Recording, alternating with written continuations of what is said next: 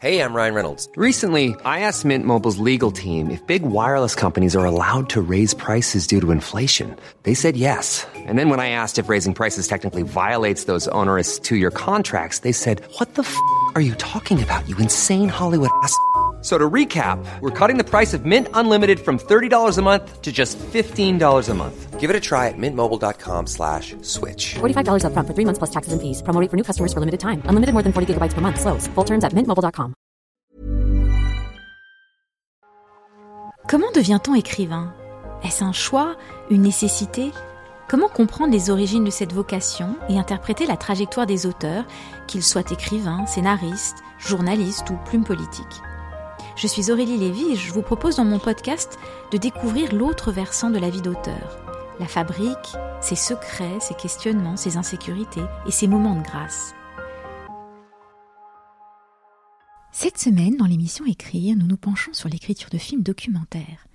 Je profite de mon passage à New York pour m'entretenir avec le réalisateur indien Sean Oxen, dont le film All That Breathe, diffusé sur HBO, lauréat du prix du meilleur documentaire à Sundance et à Cannes, est nominé aux Oscars. Dans cette interview exclusive depuis les États-Unis, où se prépare la cérémonie des Oscars, le réalisateur nous livre son état d'esprit et ses secrets de fabrique. Parfois, les mythes tiennent d'histoires improbables. All That Breathe, son film, est l'une de ces histoires. Alors que des légions d'oiseaux tombent du ciel de New Delhi et que la ville est en proie des troubles sociaux, deux frères se lancent dans une course pour sauver l'une des victimes, un majestueux milan noir, un oiseau de proie essentiel à l'écosystème de leur ville. Trois ans de tournage, des rebondissements qui défient la fiction et un film plus que jamais d'actualité. Un récit qui incarne les enjeux de notre époque, l'écologie, la religion, la foi et aussi la guérison. Once in a lifetime, you come across a story that pulls you in and takes a life of its own. It takes on a life of its own. All That Breathe is one such story, three years in the making, comprised of twists and turns that defy fiction and are more than ever relevant. A tale that embodies the issues of our time, ecology, religion, faith, and also healing. The pitch is original and very enticing as legions of birds fall from New Delhi skies and the city smolders with social unrest. Two brothers race to save one of the casualties, a majestic black kite, a bird of prey essential to their city's ecosystem. Shaunak Sen, thank you so much for taking the time to speak to me. Thank you. And what an incredible journey you've been on. You've been around the world. Um, how do you feel right now? You must be exhausted. I feel utterly discombobulated and, uh, of course, a sense that I might be running on fumes, but the fumes are pleasant and it's all at the same time dreamy.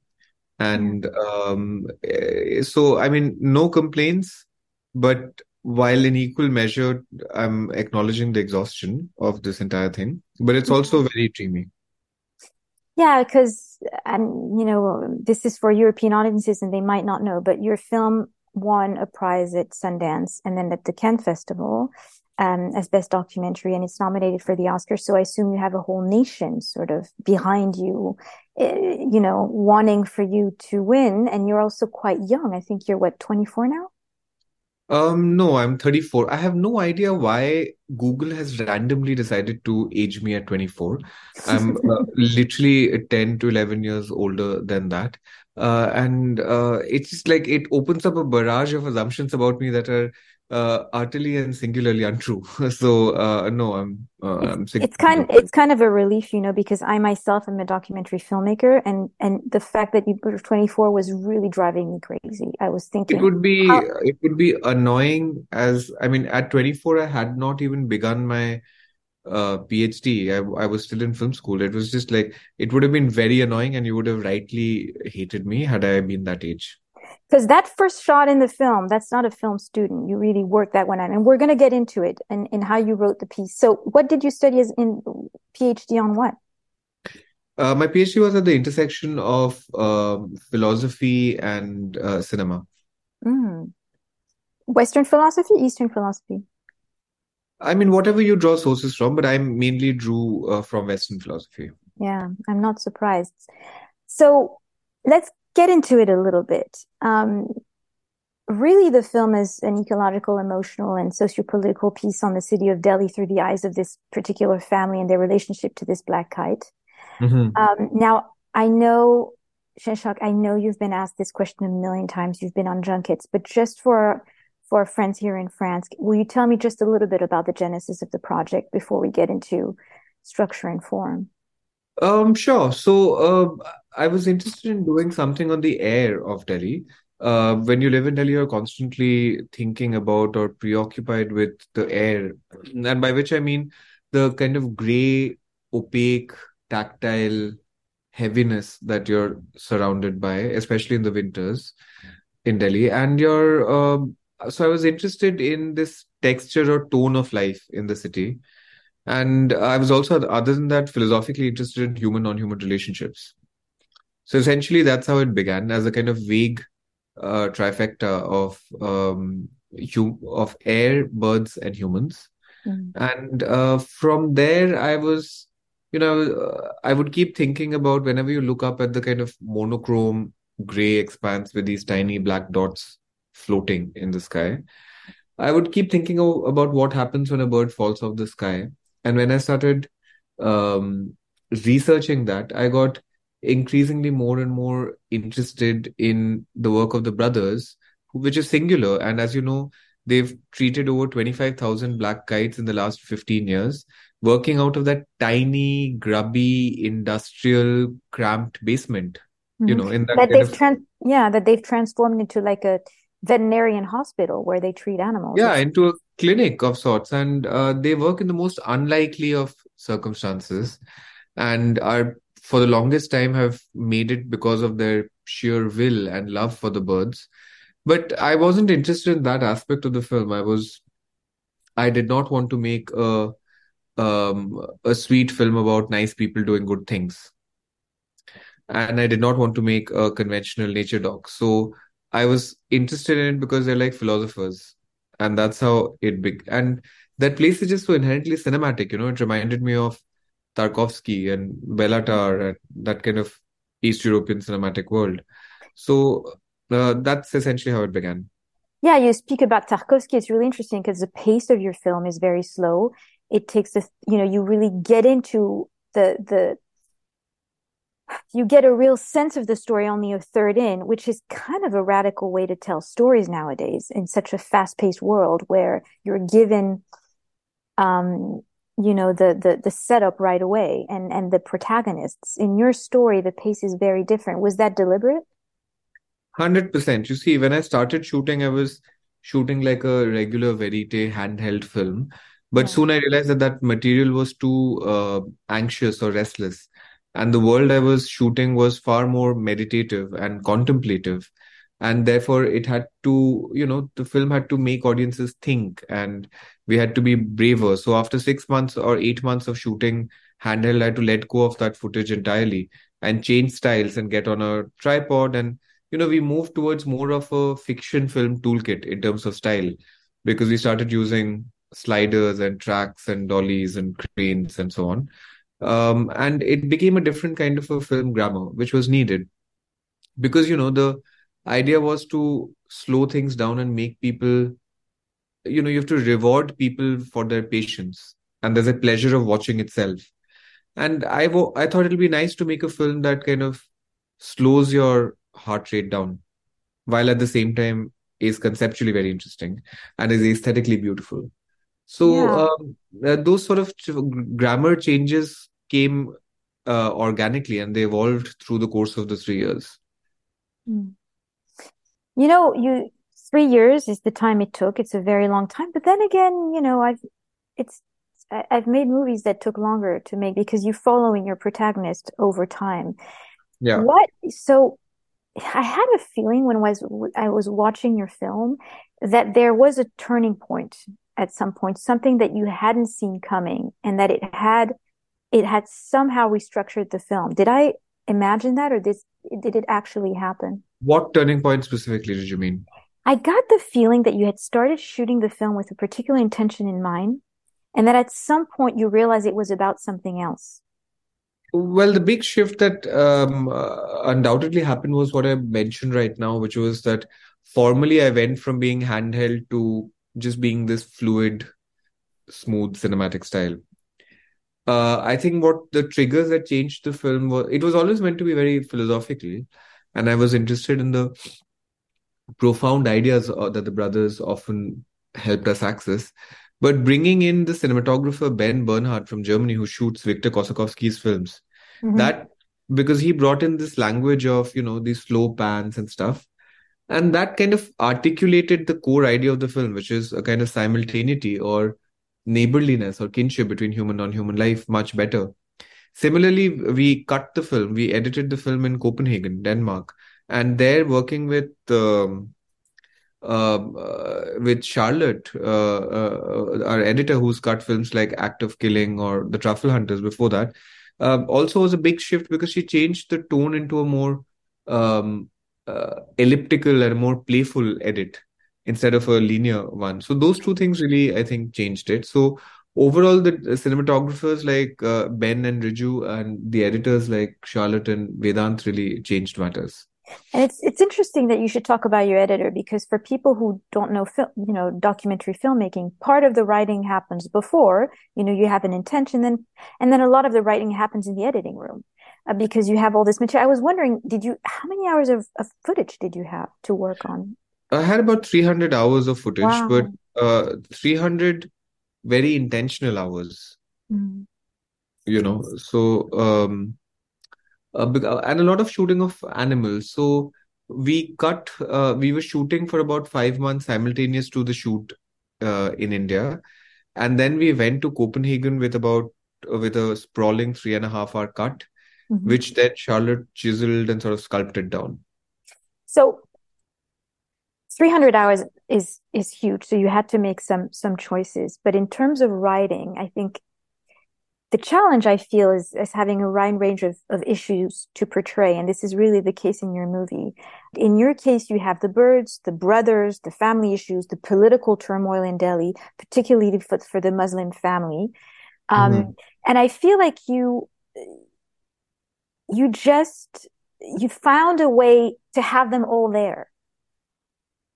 Uh, right. So the thing is that uh, I realized when we began, the film was mainly ecological and philosophical, but the uh, social the social world outside was becoming more and more uh, disruptive and pregnant. You know, because what happened was that Delhi was going through just such a turbulent time that um, uh, that there was a temptation to point the camera streetwards, and I eventually figured that what would be the right form is that you know you have the outside world kind of leaking in or uh, you have resonances of the outside world so for instance the your character goes to the balcony and you hear the murmurs of a distant protesting crowd or a character is looking at the video of a violence and you only hear the audio and not the video so that kind of thing i think um, where the uh, political is only obliquely and tangentially sensed where you sense the political instead of being you know hammered in the head and being told what it is I think works better.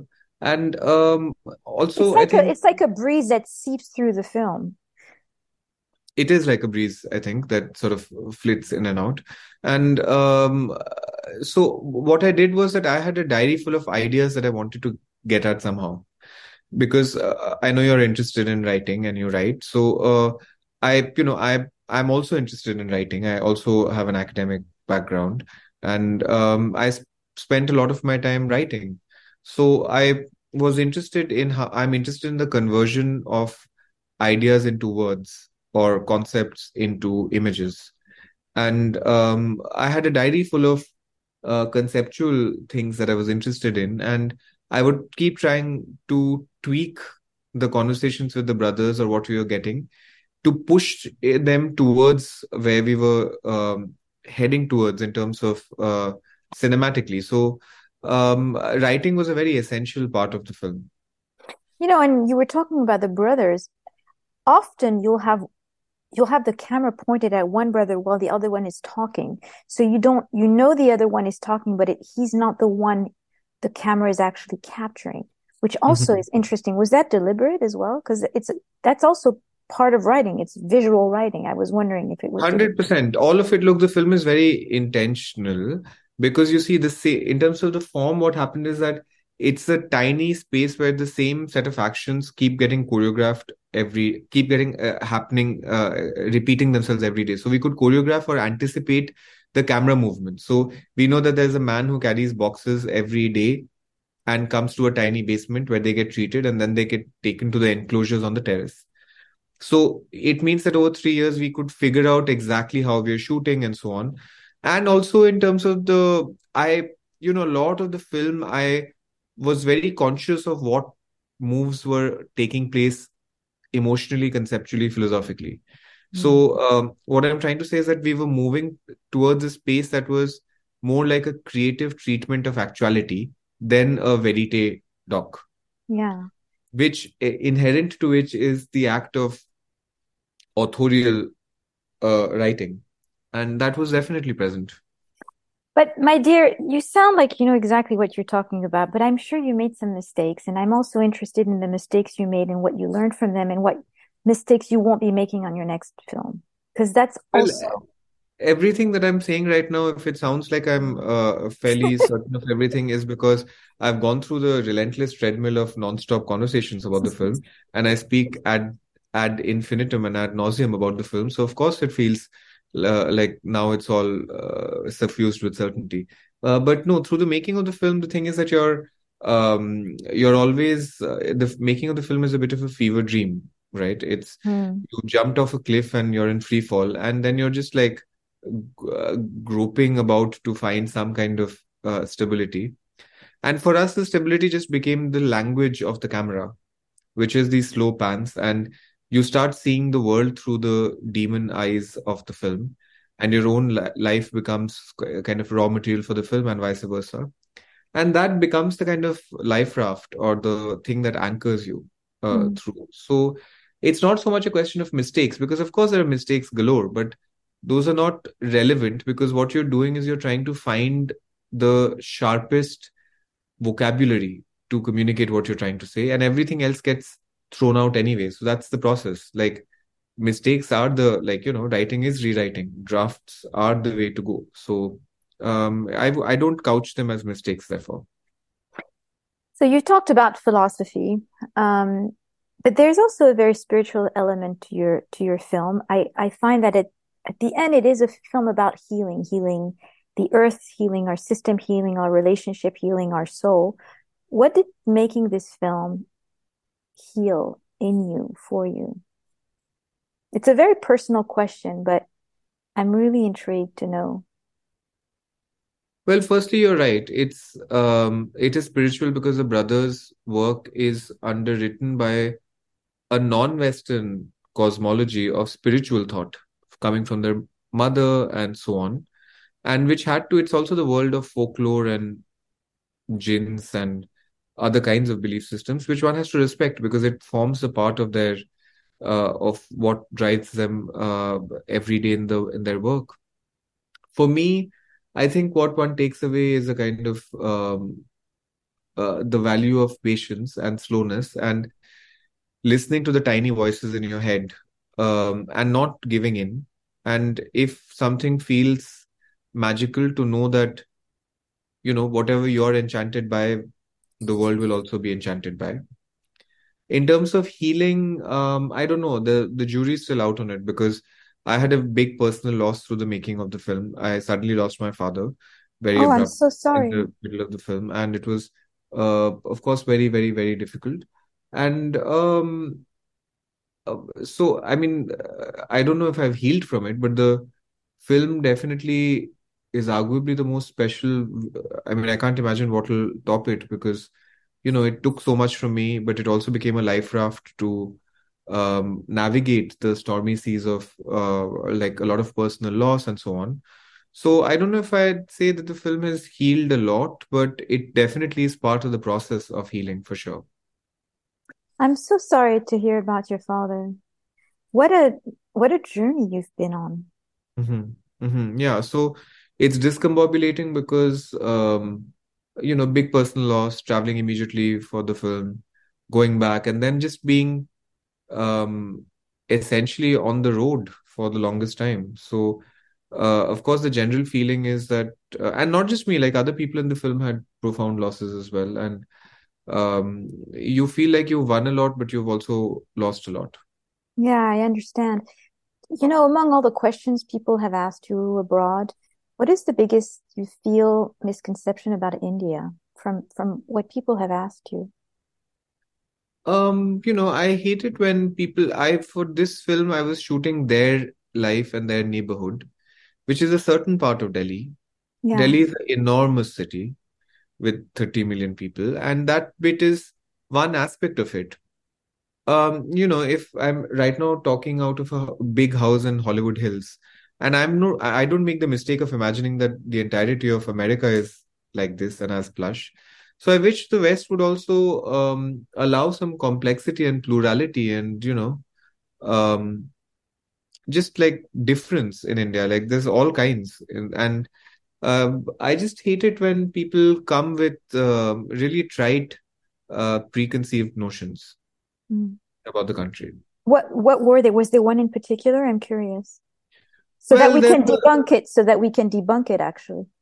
I mean, um, you know, your people are either orientalizing and exalting uh, the spiritual thought to a point where it's just a cliche, Mm. or there um, uh, there's a lot of focus on. I mean, you know, why I was excited also in making the film is that it's always felt that the global south or like countries like India has to carry have to carry the burden of the social, and they have to be about uh, poverty or money or you know squalor or those kinds of things, whereas whereas it's almost like our European counterparts dealt with the uh, sexy ex existential questions of who we are and what we do. And I've always felt like, why should that be the, you know, why should the Russians and the French and the Germans alone deal with the existential questions, whereas we get to deal with the social? So the fact that the characters are philosophers are very crucial, uh, is, is a very crucial thing in terms of uh, explaining a rich interiority to the uh, characters.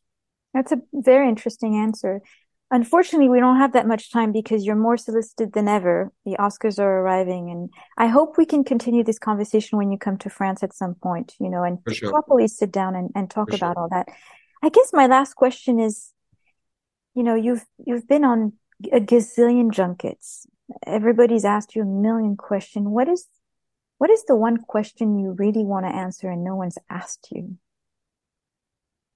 Well, I don't, I can't think of a question that anybody has not asked me, but I like talking about, I get excited now when people talk about pure form. You know, when somebody really gets into the thickets in terms of, um, you know, the weeds of particular pan shots or what it means for the camera to pan for these long durations, you know. I'm, I like that's my uh interest right now, like, or uh, when there's conversations about the aesthetics in specific grounded ways, I like that. Mm. But I can't, I don't have a satisfactory answer to give in terms of what as the film. Um, well, nobody asks me about the relationship with characters because it's a complex relationship, right? So those kinds of things, I suppose. But no, nothing comes to mind in terms I of. was uh, I was about to ask because you you've lived with these guys and this family and you were there. And there's always a point when you're writing where you're also manipulating a little bit because I mean you're present but you're also constructing your own story. And and so eh, there's there's that moment when both collide. It's a very subtle thing actually. Um, I've come across these situations as a filmmaker myself. Was that the case um, did you Well, sense the it at some talk point about is, of course, because you're basically shooting somebody for three years and then telling a 90 minute story about their life. So you're bound to be leaving a lot out, bound to be, um, uh, you know, like uh, pushing life under the aegis of um, a narrative, uh, a narrative arc. So, of course, there's manipulation that somewhat aesthetic manipulation and dramaturgical manipulation that is inherent to it. And but more than that, I think the thing to talk about is that uh, the documentary enterprise is inherently violent in some respects because you take something from people's lives and it's inherently violent from the filmmaker to the subjects and the subjects to the filmmakers. Actually, it's both ways around because, you know, it's like after some points, subjects will have demands. And it's a dense relationship where you you love the characters, but you're also sick of them and they love you and they're sick of you. So, uh, and it's a complex case by case sort of a scenario where it's uppy, downy, and dense, and there's no straightforward answer for it. And we have to embrace the complexity of this. You did an amazing job juggling all these things. It's a remarkable movie in form and and and content. I really wish you all the best, and um, and I realize that it has impacted your life in a much greater way than most people realize. And uh, and um, yeah, I, I, I hope we will see many more of your films. And I thank you for Thank taking you. the time. Thank you so much. This is a very enjoyable conversation. Thank you.